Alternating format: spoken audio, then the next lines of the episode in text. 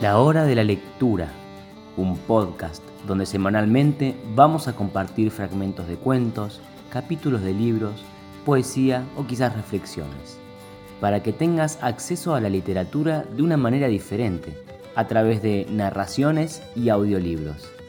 Mi nombre es Gino Carnevale y te invito a compartir conmigo la literatura que yo más disfruto leer. Comencemos.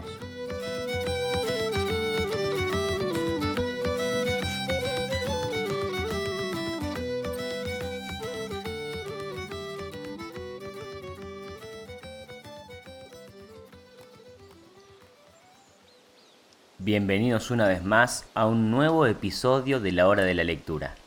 Nos encontramos como cada semana en el ciclo de lectura de audiolibros de Tolkien y hoy nos toca compartir el capítulo 3 del libro 5 de El Retorno del Rey, el acantonamiento de Rohan.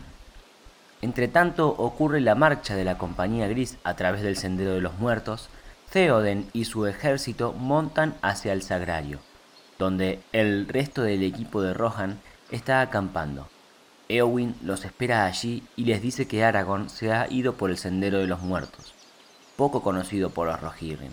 Solo saben unas leyendas aterradoras y están seguros de que no volverán a ver a Aragorn. Y sin adentrarme más en el capítulo, dejaremos que el narrador nos sumerja en la aventura de la misión del anillo.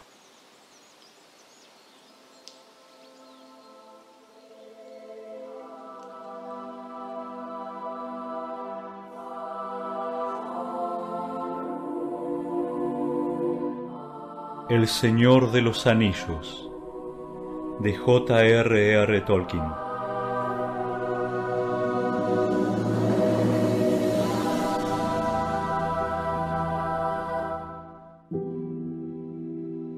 Libro quinto, capítulo 3 El acantonamiento de Rohan Ahora todos los caminos corrían a la par hacia el este, hacia la guerra ya inminente, a enfrentar el ataque de la sombra. Y en el momento mismo en que Pippin asistía en la gran puerta de la ciudad a la llegada del príncipe de Dol Amroth con sus estandartes, Theoden rey de Rohan descendía desde las colinas. La tarde declinaba. A los últimos rayos del poniente, las sombras largas y puntiagudas de los jinetes se adelantaban a las cabalgaduras ya la oscuridad se había agazapado bajo los abetos susurrantes que vestían los flancos de la montaña, y ahora, al final de la jornada, el rey cabalgaba lentamente. Pronto el camino contorneó un gran espolón de roca desnuda y se internó de improviso en la penumbra suspirante de una arboleda. Los jinetes descendían, descendían sin cesar en una larga fila serpentina. Cuando llegaron por fin al fondo de la garganta, ya caía la noche en los bajíos. El sol había desaparecido.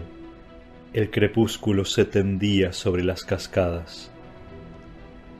Durante todo el día, abajo y a lo lejos, habían visto un arroyo que descendía a los altos desde la alta garganta y corría por un cauce estrecho entre unos muros revestidos de pinos. Ahora, pasando por una puerta rocosa, penetraba en un valle más ancho. Siguiendo el curso del arroyo, los jinetes se encontraron de pronto ante el valle sagrado, donde resonaban las voces del agua en la noche. En ese paraje, el blanco nevado, engrosado con el caudal del arroyo, se precipitaba humeante y espumoso sobre las rocas hacia Édoras y las colinas y las praderas verdes. A lo lejos y a la derecha, a la entrada del gran valle, asomaba erguida sobre vastos contrafuertes velados por las nubes la poderosa cabeza del pico afilado, pero la cresta resplandecía allá en las alturas, vestida de nieves eternas, solitaria y aislada del mundo sombreada de azul en el este, teñida del rojo del crepúsculo en el oeste. Merry contempló con asombro aquel país extraño del que había oído tantas historias a lo largo del camino. Era un mundo sin cielo, en el que los ojos del hobbit, a través de resquicios de aire tenebroso, no veían nada más que pendientes cada vez más altas, murallones de piedra detrás de otros murallones, y precipicios amenazantes envueltos en nieblas. Por un momento, como en un duermevela, escuchó los rumores del agua, el murmullo de los árboles, el crujido de las piedras y el vasto silencio expectante detrás de cada ruido. A Merry lo fascinaban las montañas, o lo había fascinado la idea de las montañas, marco sempiterno de las historias de países lejanos. Pero ahora lo retenía abajo el peso insoportable de la Tierra Media. Hubiera querido cerrarle las puertas a aquella inmensidad en una habitación tranquila junto a un fuego. Estaba muy fatigado, pues si bien la cabalgata había sido lenta, rara vez se habían detenido a descansar. Hora tras hora durante casi tres días interminables había marchado a los tumbos a través de gargantas y largos valles, y un sinfín de ríos y arroyos. A veces, cuando el camino era más ancho, cabalgó junto al rey, sin advertir que muchos de los jinetes sonreían al verlos. El hobbit en el pony peludo y gris, y el señor de Rohan en el esbelto corcel blanco. En esos momentos había conversado con Theoden, hablándole de su tierra natal y de las costumbres y los acontecimientos de la comarca o escuchando a su vez las historias de la marca y las hazañas de los grandes hombres de antaño. Pero la mayor parte del tiempo, sobre todo en este último día, Merry había cabalgado solo cerca del rey sin decir nada y esforzándose por entender la lengua lenta y sonora que hablaban los hombres detrás de él. Era una lengua que parecía contener muchas palabras que él conocía aunque la pronunciación era más rica y enfática que en la comarca, pero no conseguía poner en relación unas palabras con otras. De vez en cuando algún jinete entonaba con voz clara y vibrante un canto fervoroso, y a Merry se le encendía el corazón, aunque no entendía de qué se trataba. A pesar de todo, se sentía muy solo, y nunca tanto como ahora al final de la tarde se preguntaba dónde, en qué lugar de todo ese mundo extraño estaba Pippin, y qué había sido de Aragorn y Legolas y Gimli. Y de pronto, como una punzada fría en el corazón, pensó en Frodo y en Sam. Me olvido de ellos, se reprochó, y son más importantes que todos nosotros. Vine para ayudarlos, pero ahora si aún viven, han de estar a centenares de millas de aquí. Se estremeció. El valle sagrado, por fin, exclamó Eomer. Ya estamos llegando. A la salida de la garganta, los senderos descendían en una pendiente abrupta. El gran valle, envuelto allá abajo en las sombras del crepúsculo, se divisaba apenas, como contemplado desde una ventana alta, y una luz pequeña centelleaba solitaria junto al río. Quizá este viaje haya terminado, dijo Theoden, pero a mí me queda por recorrer un largo camino. Anoche hubo luna llena, y mañana por la mañana he de estar en Édoras para la revista de las tropas de la marca. Sin embargo, si queréis aceptar mi consejo, dijo en voz baja Eomer, luego volveréis aquí, hasta que la guerra perdida o ganada haya concluido. Theoden sonrió. No, hijo mío, que así quiero llamarte.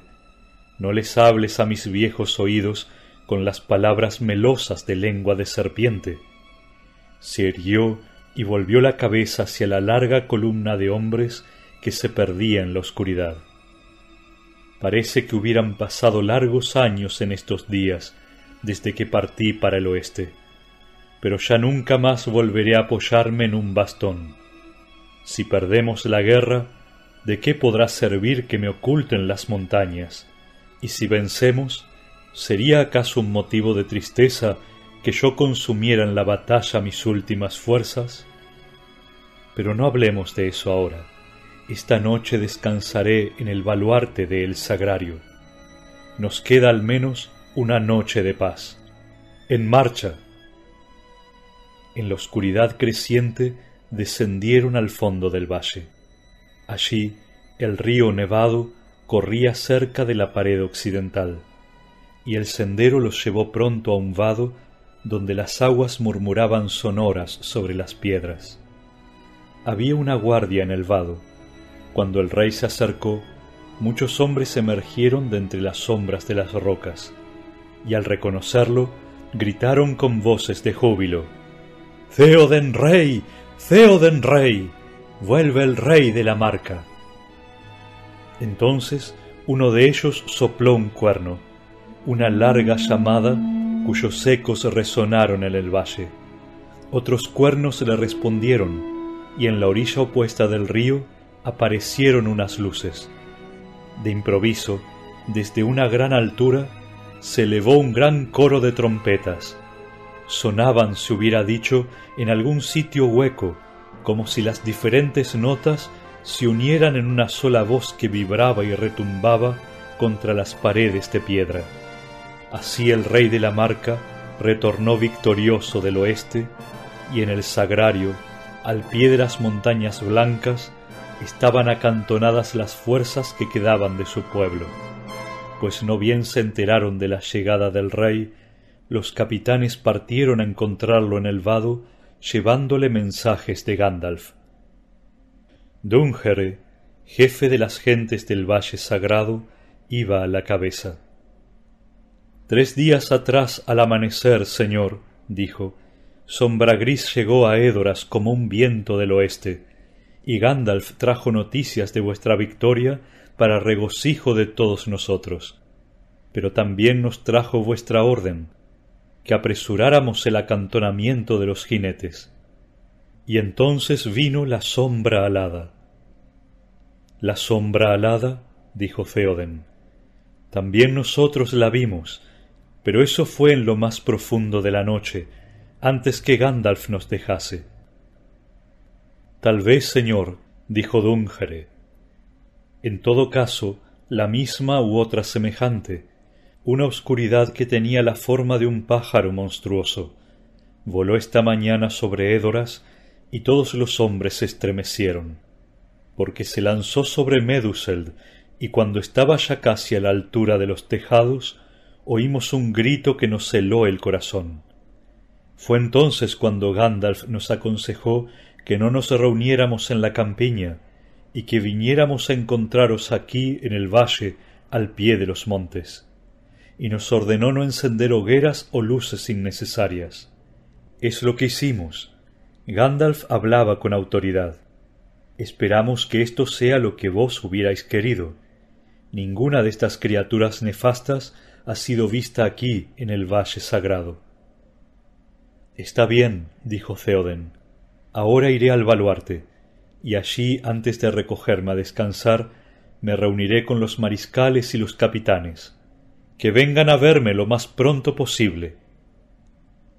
El camino, que en ese punto tenía apenas media milla de ancho, atravesaba el valle en línea recta hacia el este. Todo alrededor se extendían llanos y praderas de hierbas ásperas, grises ahora en la penumbra del anochecer, pero al frente, del otro lado del valle, Merry vio una hosca pared de piedra, última ramificación de las poderosas raíces del pico afilado que el río había inundado en tiempos ya remotos. Una multitud ocupaba todos los espacios llanos. Algunos de los hombres se apiñaban a orillas del camino y aclamaban alborozados al rey y a los jinetes venidos del oeste. Pero más atrás, y extendiéndose a lo largo del valle, había hileras de tiendas de campañas y cobertizos, filas de caballos sujetos a estacas, grandes reservas de armas y haces de lanzas erizadas como montes de árboles recién plantados. La gran asamblea desaparecía ya en la oscuridad y sin embargo aunque el viento de la noche soplaba helado desde las cumbres, no brillaba una sola linterna, no chisporroteaba ningún fuego. Los centinelas rondaban envueltos en pesados capotes. Merry se preguntó cuántos jinetes habría allí reunidos. No podía contarlos en la creciente oscuridad, pero tenía la impresión de que era un gran ejército de muchos miles de hombres. Mientras miraba a un lado y a otro, el rey y su escolta llegaron al pie del risco que flanqueaba el valle en el este, y allí el sendero trepaba de pronto, y Merry alzó la mirada estupefacto. El camino en que ahora se encontraba no se parecía a ninguno que hubiera visto antes. Una obra magistral del ingenio del hombre en un tiempo que las canciones no recordaban. Subía y subía, ondulante y sinuoso como una serpiente, abriéndose paso a través de la roca escarpada. Empinado como una escalera, trepaba en idas y venidas. Los caballos podían subir por él y hasta arrastrar lentamente las carretas. Pero ningún enemigo podía salirles al paso a no ser por el aire, si estaba defendido desde arriba. En cada recodo del camino se alzaban unas grandes piedras talladas, enormes figuras humanas de miembros pesados, sentadas en cuclillas con las piernas cruzadas, los brazos replegados sobre los vientres prominentes. Algunas, desgastadas por los años, habían perdido todas las facciones, excepto los agujeros sombríos de los ojos que aún miraban con tristeza a los viajeros. Los jinetes no les prestaron ninguna atención. Los llamaban los hombres Pukel y apenas se dignaron mirarlos. Ya no eran ni poderosos ni terroríficos. Merry, en cambio, contemplaba con extrañeza y casi con piedad aquellas figuras que se alzaban melancólicamente en las sombras del crepúsculo. Al cabo de un rato volvió la cabeza y advirtió que se encontraba ya a varios centenares de pies por encima del valle, pero abajo y a lo lejos aún alcanzaba a distinguir la ondulante columna de jinetes que cruzaba el vado y marchaba a lo largo del camino hacia el campamento preparado para ellos. Sólo el rey y su escolta subirían al baluarte. La comitiva del rey llegó por fin a una orilla afilada y el camino ascendente penetró en una brecha entre paredes rocosas, subió una cuesta corta y desembocó en una vasta altiplanicie. Firienfeld la llamaban los hombres, una meseta cubierta de hierbas y brezales, que dominaba los lechos profundamente excavados del río Nevado, asentada en el regazo de las grandes montañas el pico afilado al sur, la dentada mole del Irensaga y entre ambos, de frente a los jinetes, el muro negro y siniestro del Duimor, el monte de los espectros, que se elevaba entre pendientes empinadas de abetos sombríos. La meseta estaba dividida en dos por una doble hilera de piedras erectas e informes que se encogían en la oscuridad y se perdían entre los árboles. Quienes osaban tomar ese camino llegarían muy pronto al tenebroso bosque sombrío, al pie del monte Duimor, a la amenaza del pilar de piedra y a la sombra bostezante de la puerta prohibida. Tal era el oscuro refugio que llamaban el baluarte de El Sagrario, obra de hombres olvidados en un pasado remoto. El nombre de esas gentes se había perdido y ninguna canción, ninguna leyenda lo recordaba. ¿Con qué propósito habían construido este lugar, si como ciudad o templo secreto o para tumba de reyes, nadie hubiera podido decirlo? Allí habían sobrellevado las penurias de los años oscuros antes que llegase a las costas occidentales el primer navío, antes aún que los Dúnedain fundaran el reino de Gondor, y ahora habían desaparecido, y allí sólo quedaban los hombres Pukel, eternamente sentados en los recodos del camino. Merry observaba con ojos azorados el desfile de las piedras, negras y desgastadas, algunas inclinadas, otras caídas, algunas rotas o resquebrajadas. Parecían hileras de dientes viejos y ávidos. Se preguntó qué podían significar. Esperaba que el rey no tuviese la intención de seguirlas hasta la oscuridad del otro lado. De pronto notó que había tiendas y barracas junto al camino de las piedras y al borde de la escarpa, como si las hubieran agrupado evitando la cercanía de los árboles, y casi todas ellas estaban a la derecha del camino, donde Firienfeld era más ancho. A la izquierda se veía un campamento pequeño y en el centro se elevaba un pabellón. En ese momento un jinete le salió al paso desde aquel lado y la comitiva se desvió del camino. Cuando se acercaron, Merry vio que el jinete era una mujer de largos cabellos trenzados que resplandecían en el crepúsculo.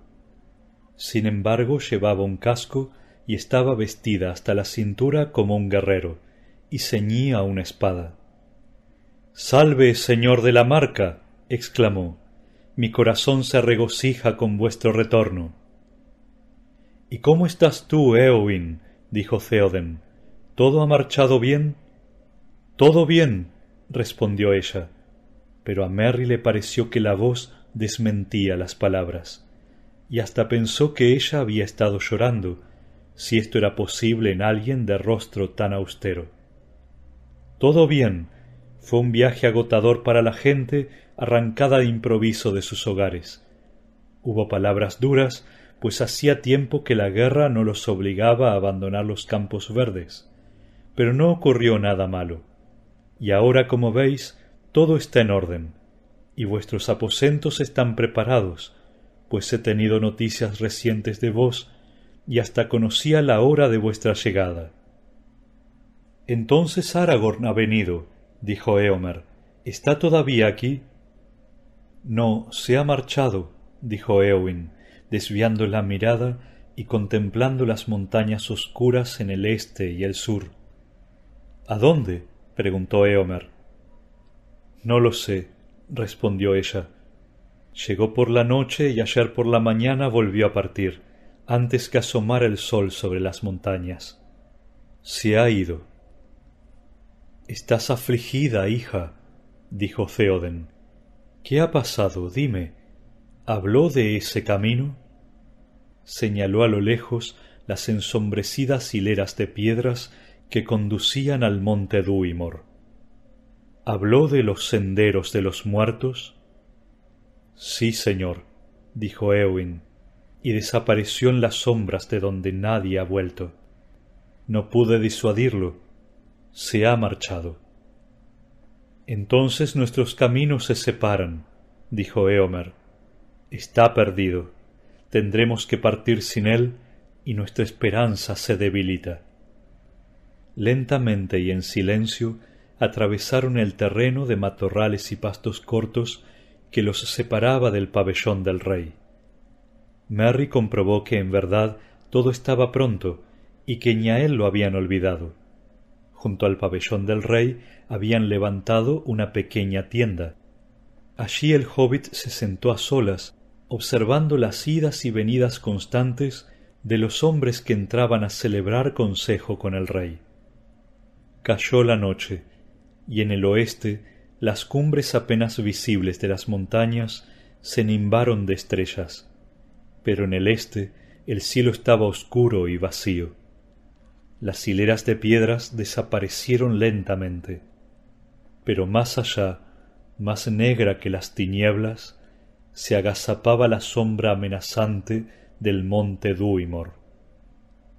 Los senderos de los muertos, murmuró Merry. ¿Los senderos de los muertos? ¿Qué ocurre? Ahora todos me han abandonado. Todos han partido a algún destino último. Gandalf y Pippin a la guerra en el este, y Sam Frodo a Mordor, y Trancos con Legolas y Gimli a los senderos de los muertos. Pero pronto me llegará el turno a mí también, supongo. me pregunto de qué estarán hablando y qué se propone hacer el rey, porque ahora tendré que seguirlo a donde vaya. En medio de estos sombríos pensamientos, recordó de pronto que tenía mucha hambre, y se levantó para ir a ver si alguien más en ese extraño campamento sentía lo mismo. Pero en ese preciso instante sonó una trompeta y un hombre vino a invitarlo, a él, Merry, escudero del rey, a sentarse a la mesa del rey. En el fondo del pabellón había un espacio pequeño, aislado del resto por colgaduras bordadas y recubierto de pieles. Allí, alrededor de una pequeña mesa, estaba sentado Theoden con Eomer y Eowyn y Dunhere, señor del Valle Sagrado. Merry esperó de pie junto al asiento del rey, que parecía ensimismado. Al fin el anciano se volvió a él y le sonrió. Vamos, maese Meriadoc, le dijo, no vas a quedarte ahí de pie.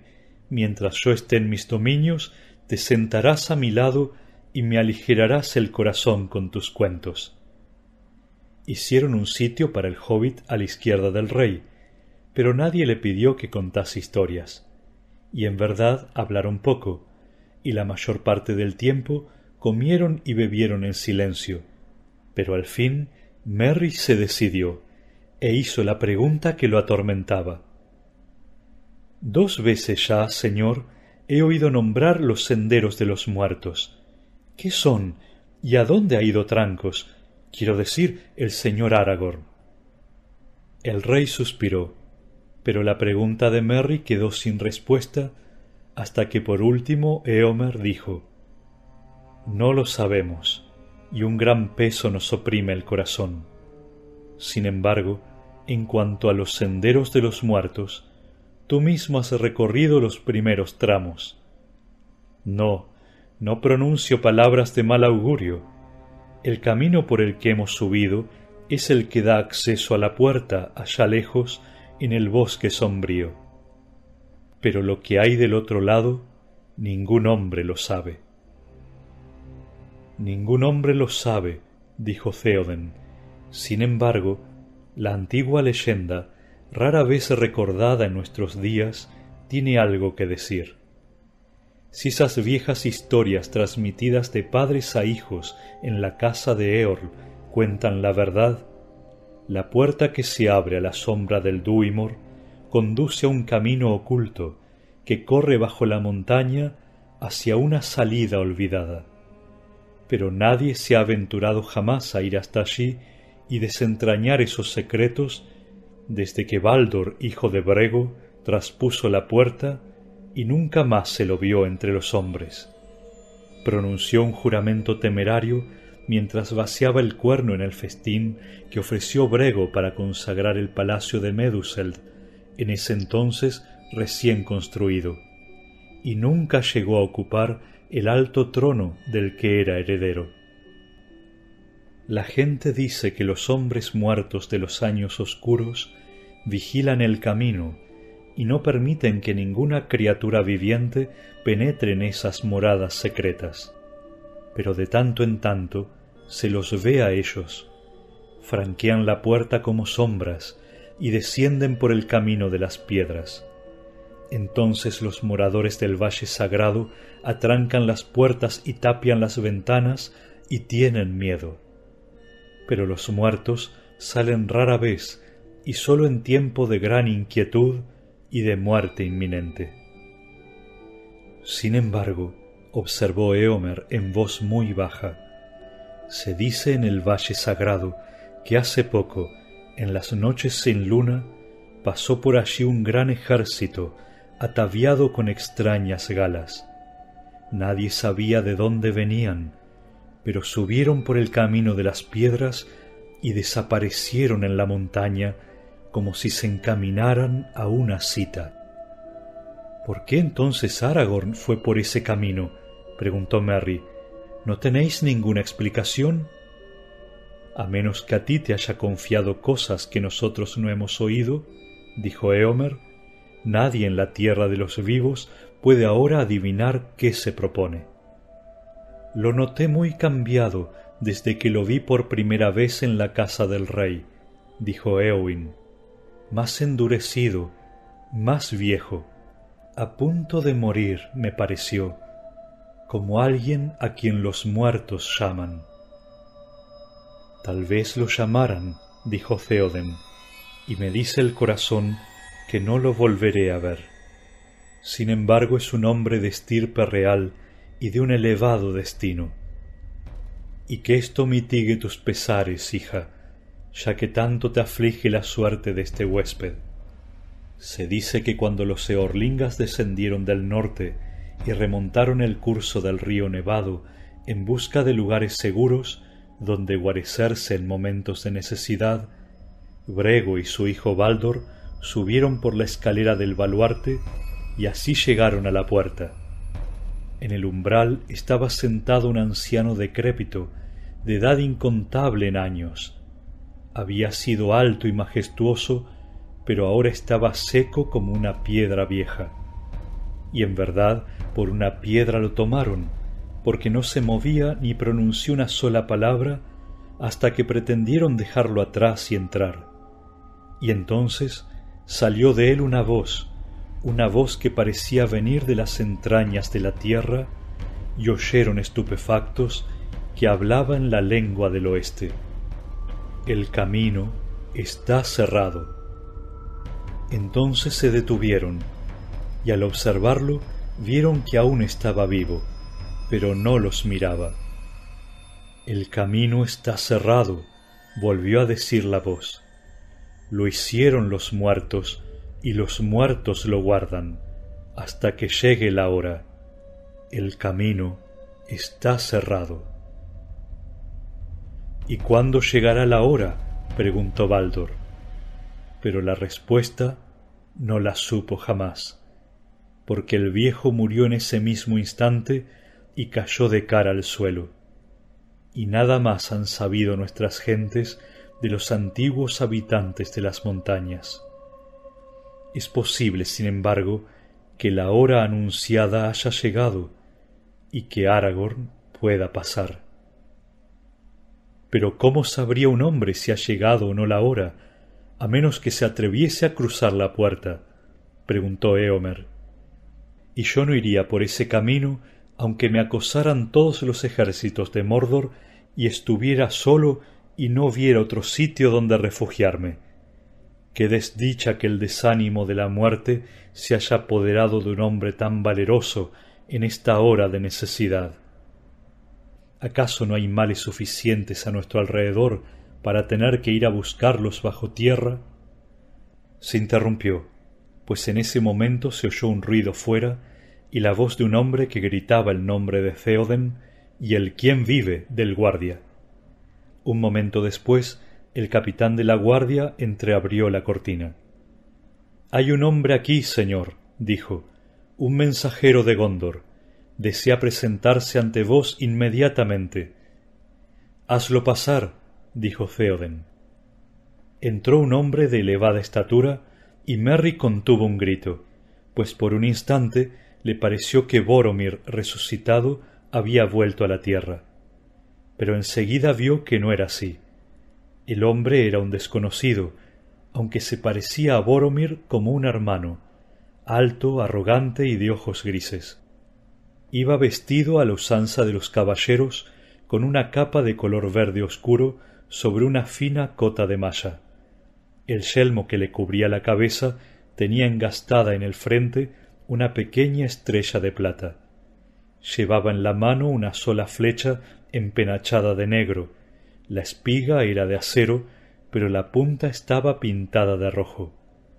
Se hincó a media rodilla y le presentó la flecha a Theoden. Salve, señor de los Rohirrim, amigo de Gondor, dijo.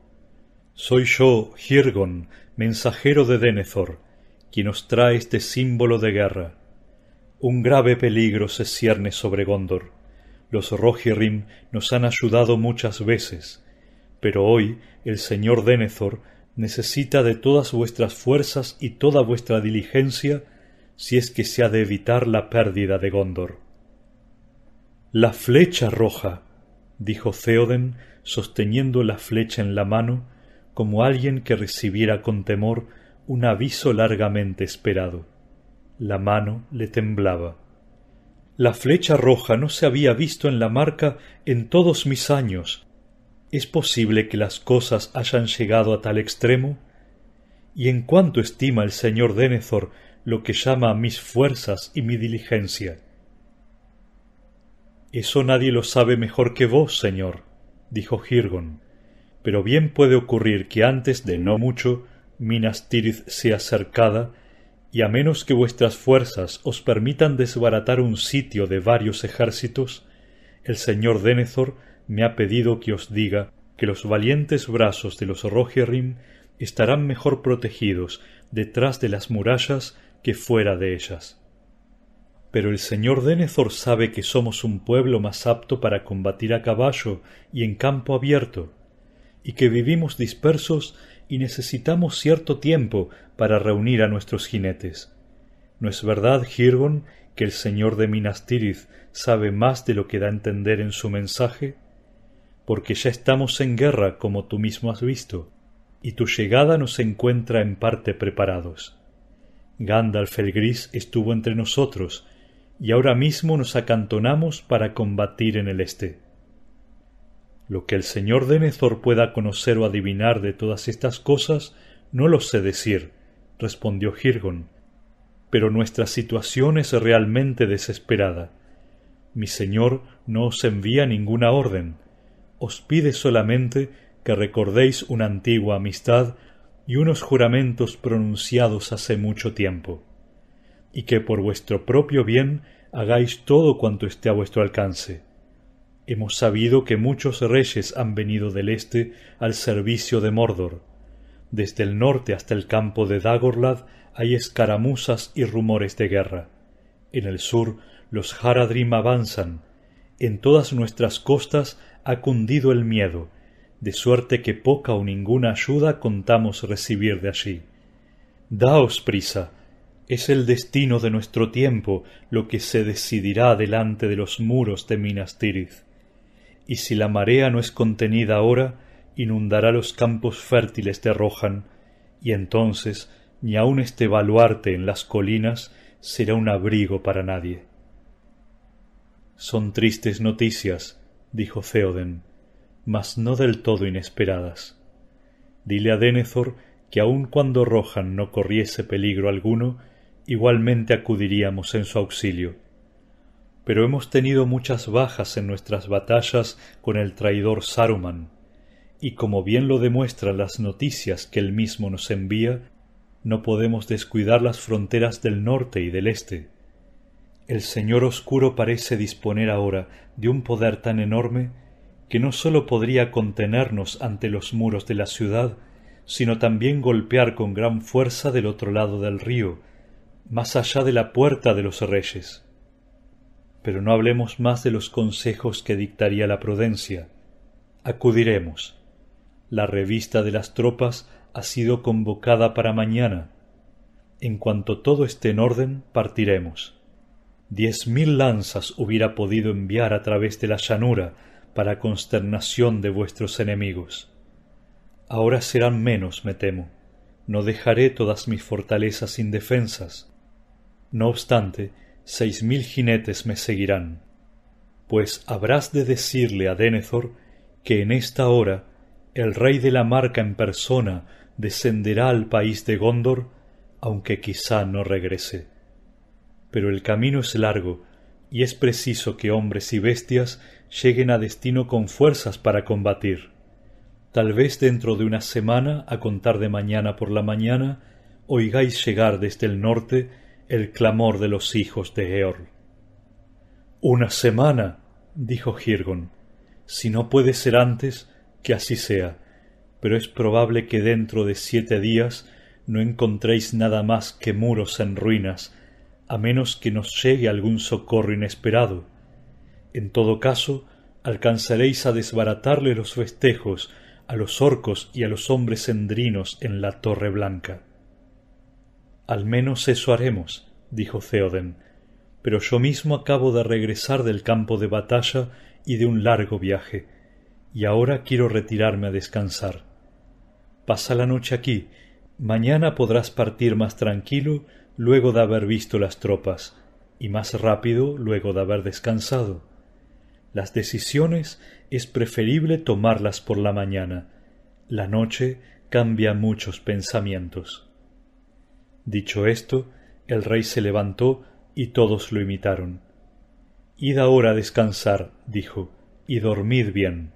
A ti, maese Meriadoc, no te necesitaré más por esta noche, pero mañana, ni bien salga el sol, tendrás que estar pronto, esperando mi llamada. Estaré pronto, dijo Merry, aunque lo que me ordenéis sea que os acompañe a los senderos de los muertos. No pronuncies palabras de mal augurio, dijo el rey, pues puede haber otros caminos que merezcan llevar ese nombre. Pero no dije que te ordenaría que cabalgaras conmigo por ningún camino. Buenas noches. No me van a dejar aquí para venir a recogerme cuando regresen, se dijo Merry. No me van a dejar, no y no. Y mientras se repetía una y otra vez estas palabras, terminó por quedarse dormido en la tienda.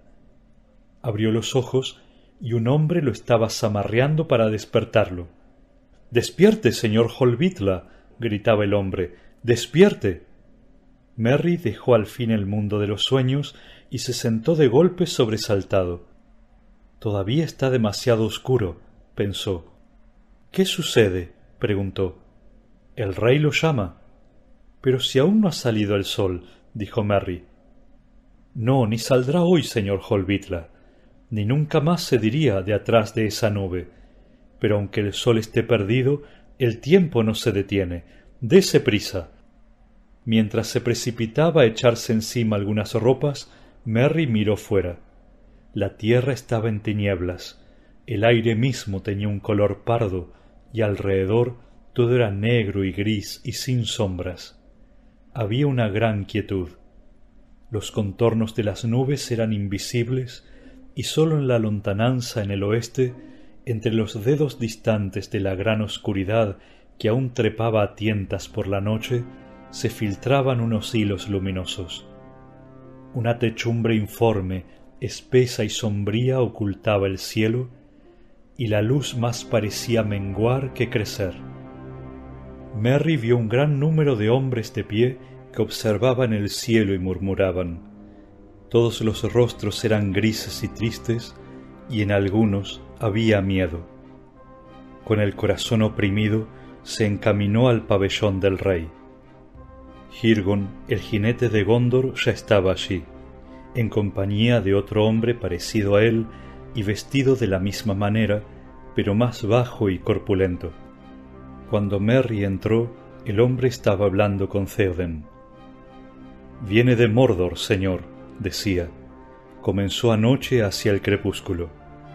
Desde las colinas del folde este de vuestro reino vi cómo se levantaba e invadía el cielo poco a poco, y durante toda la noche mientras yo cabalgaba, venía atrás devorando las estrellas. Ahora la nube se cierne sobre toda la región, desde aquí hasta las montañas de la sombra, y se oscurece cada vez más. La guerra ha comenzado. Luego de un momento de silencio, el rey habló. De modo que al fin ha llegado, dijo, la gran batalla de nuestro tiempo en la que tantas cosas habrán de perecer. Pero al menos ya no es necesario seguir ocultándose. Cabalgaremos en línea recta por el camino abierto y con la mayor rapidez posible. La revista comenzará enseguida sin esperar a los rezagados. ¿Tenéis en Minas Tirith provisiones suficientes? Porque si hemos de partir ahora con la mayor celeridad, no podemos cargarnos en demasía salvo los víveres y el agua necesarios para llegar al lugar de la batalla. Tenemos abundantes reservas que hemos ido acumulando, respondió Hirgon. Partid ahora tan ligeros y tan veloces como podáis. Entonces Eomer, ve y llama a los heraldos, dijo Theoden, que los jinetes se preparen. Eomer salió. Pronto las trompetas resonaron en el baluarte. y muchas otras les respondieron desde abajo, pero las voces no eran vibrantes y límpidas como las que oyera Merry la noche anterior. Le parecieron sordas y destempladas en el aire espeso, un sonido bronco y ominoso. El rey se volvió a Merry. Maese Meriadoc, parto a la guerra, le dijo. Dentro de un momento me pondré en camino. Te eximo de mi servicio, mas no de mi amistad. Permanecerás aquí, y si lo deseas, estarás al servicio de la dama Eowyn, quien gobernará al pueblo en mi ausencia. Pero, pero, señor, tartamudeó Merry, os he ofrecido mi espada. No deseo separarme así de vos, rey Theoden. Todos mis amigos se han ido a combatir, y si no pudiera hacerlo también yo, me sentiría abochornado. Es que nuestros caballos son altos y veloces, replicó Theoden, y por muy grande que sea tu corazón, no podrás montarlos. Pues bien, atadme al lomo de uno de ellos, o dejadme ir colgado de un estribo o algo así, dijo Merry. El trayecto es largo para que os siga corriendo, pero si no puedo cabalgar correré, aunque me gaste los pies y llegue con varias semanas de atraso. Theoden sonrió. Antes que eso te llevaría en la grupa de crin blanca, dijo, pero al menos cabalgarás conmigo hasta Édoras y verás el palacio de Meduseld, pues ese es el camino que tomaré ahora. Hasta allí Stiva podrá llevarte. La gran carrera sólo comenzará cuando lleguemos a las llanuras. Entonces Eowyn se levantó. Venid conmigo, Meriadoc, dijo, os mostraré lo que os he preparado. Salieron juntos. Sólo esto me pidió Aragorn, dijo mientras pasaba entre las tiendas, que os proveyera de armas para la batalla, y yo he tratado de atender a ese deseo lo mejor que he podido, porque el corazón me dice que antes del fin las necesitaréis. Eowyn llevó a Merry a un cobertizo entre las tiendas de la guardia del rey, y allí un armero le trajo un casco pequeño y un escudo redondo y otras piezas. No tenemos una cota de malla que os pueda venir bien, dijo Eowyn, ni tiempo para forjar un plaquín a vuestra medida. Pero aquí hay también un justillo de buen cuero, un cinturón y un puñal. En cuanto a la espada, ya la tenéis. Merry se inclinó y la dama le mostró el escudo que era semejante al que había recibido Gimli y llevaba la insignia del caballo blanco. Tomad todas estas cosas, prosiguió, y conducidlas a un fin venturoso. Y ahora, adiós, señor Meriadoc, aunque quizá alguna vez volvamos a encontrarnos vos y yo. Así, en medio de una oscuridad siempre creciente, el rey de la marca se preparó para conducir a los jinetes por el camino del este. Bajo la sombra los corazones estaban oprimidos, y muchos hombres parecían desanimados.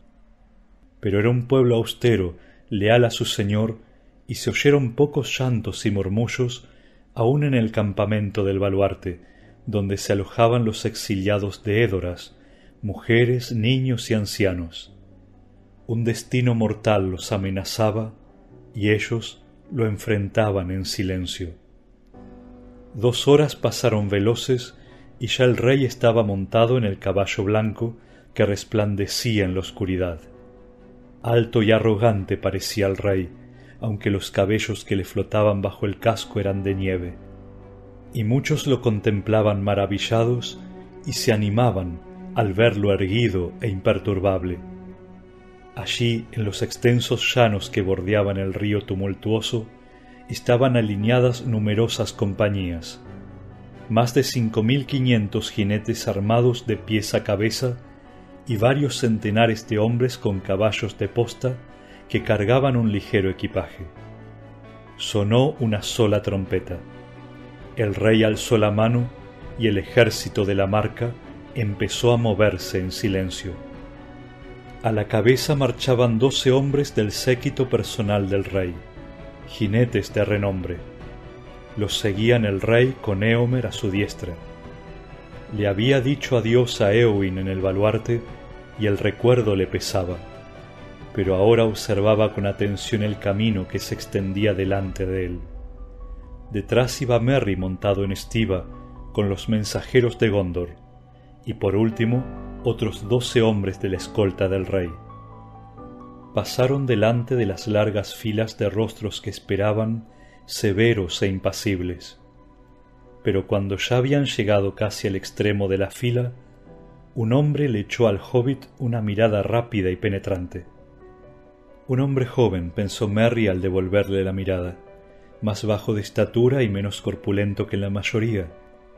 Reparó en el fulgor de los claros ojos grises y se estremeció, pues se le ocurrió de pronto que era el rostro de alguien que ha perdido toda esperanza y va al encuentro de la muerte.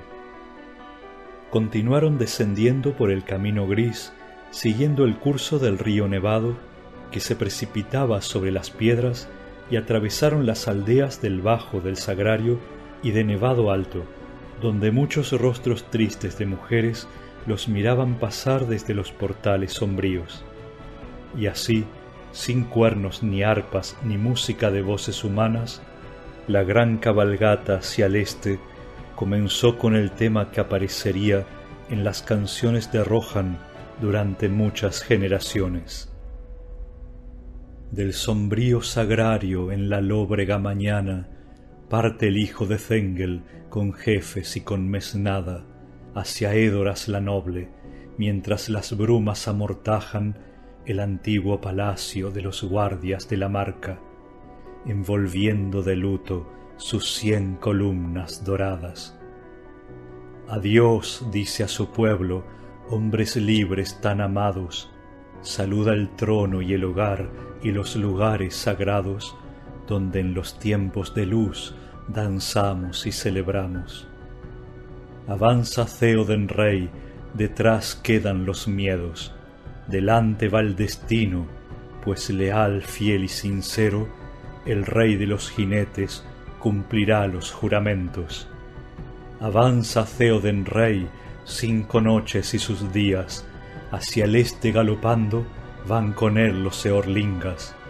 De Folde y bosque Firien seis mil lanzas son reunidas por la marca del marjal y la tierra del sol van rumbo al reino del sur, a Munburgo, alta ciudad, que al pie del Mindoluin fundaron reyes del mar, y que ahora muy cercada de fuego y huestes está. El destino los llama, la oscuridad los esconde, caballo y caballero trasponen el horizonte, lejos se oyen los cascos, los rima al galope, y un inmenso silencio sobre todos se impone. Así cantan los cantos, así cuentan las canciones. Y en verdad la oscuridad continuaba aumentando cuando el rey llegó a Édoras, aunque apenas era el mediodía.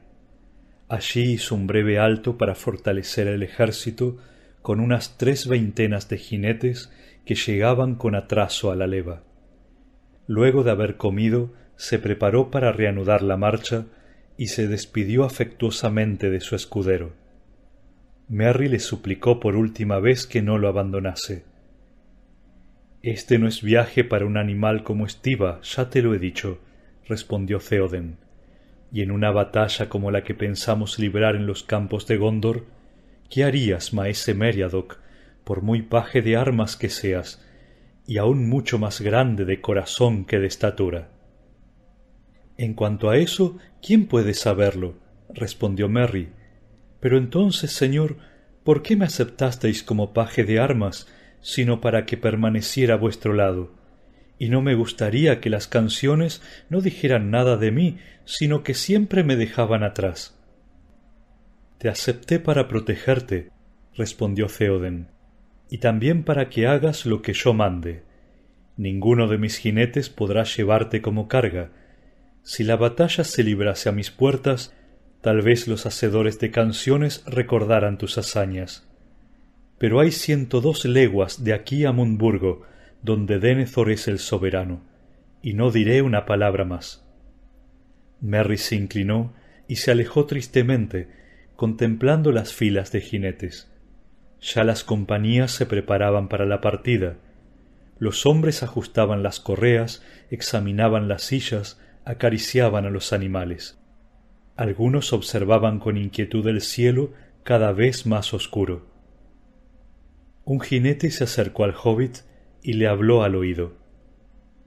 Donde no falta voluntad, siempre hay un camino, decimos nosotros, susurró, y yo mismo he podido comprobarlo. Merry lo miró y vio que era el jinete joven que le había llamado la atención esa mañana. ¿Deseas ir a donde vaya el señor de la marca? Lo leo en tu rostro. Sí, dijo Merry. Entonces irás conmigo, dijo el jinete. Te llevaré en la cruz de mi caballo debajo de mi capa hasta que estemos lejos, en campo abierto, y esta oscuridad sea todavía más densa.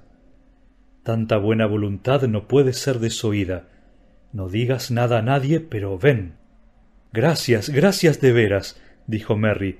Os agradezco, señor, aunque no sé vuestro nombre. ¿No lo sabes? dijo en voz baja el jinete. Entonces llámame Dernhelm. Así pues, cuando el rey partió, Meriadoc el hobbit iba sentado delante de Dernhelm y el gran corcel gris hoja de viento casi no sintió la carga, pues Derhelm, aunque ágil y vigoroso, pesaba menos que la mayoría de los hombres. Cabalgaron en una oscuridad cada vez más densa y esa noche acamparon entre los saucedales en la confluencia del Nevado con el Entaguas, doce leguas al este de Édoras. Y luego cabalgaron de nuevo a través del Folde, y a través de la frontera de los pantanos, mientras a la derecha grandes bosques de robles trepaban por las laderas de las colinas a la sombra del oscuro Halifirian en los confines de Gondor. Pero a lo lejos, a la izquierda, una bruma espesa flotaba sobre las ciénagas que alimentaban las bocas del Entaguas. Y mientras cabalgaban, los rumores de la guerra en el norte les salían al paso hombres solitarios llegaban a la carrera y anunciaban que los enemigos habían atacado las fronteras orientales y que ejércitos de orcos avanzaban por la meseta de Rohan. Adelante. adelante. gritó Eomer. Ya es demasiado tarde para cambiar de rumbo. Los pantanos del Entaguas defenderán nuestros flancos. Lo que ahora necesitamos es darnos prisa. Adelante. Y así el rey Theoden dejó el reino y el largo camino se alejó serpeando y las almenaras fueron quedando atrás. Calenhad, Minrimon, Erelas y Nardol. Los fuegos habían sido apagados. Todas las tierras estaban grises y silenciosas, y la sombra crecía sin cesar ante ellos, y la esperanza se debilitaba en todos los corazones.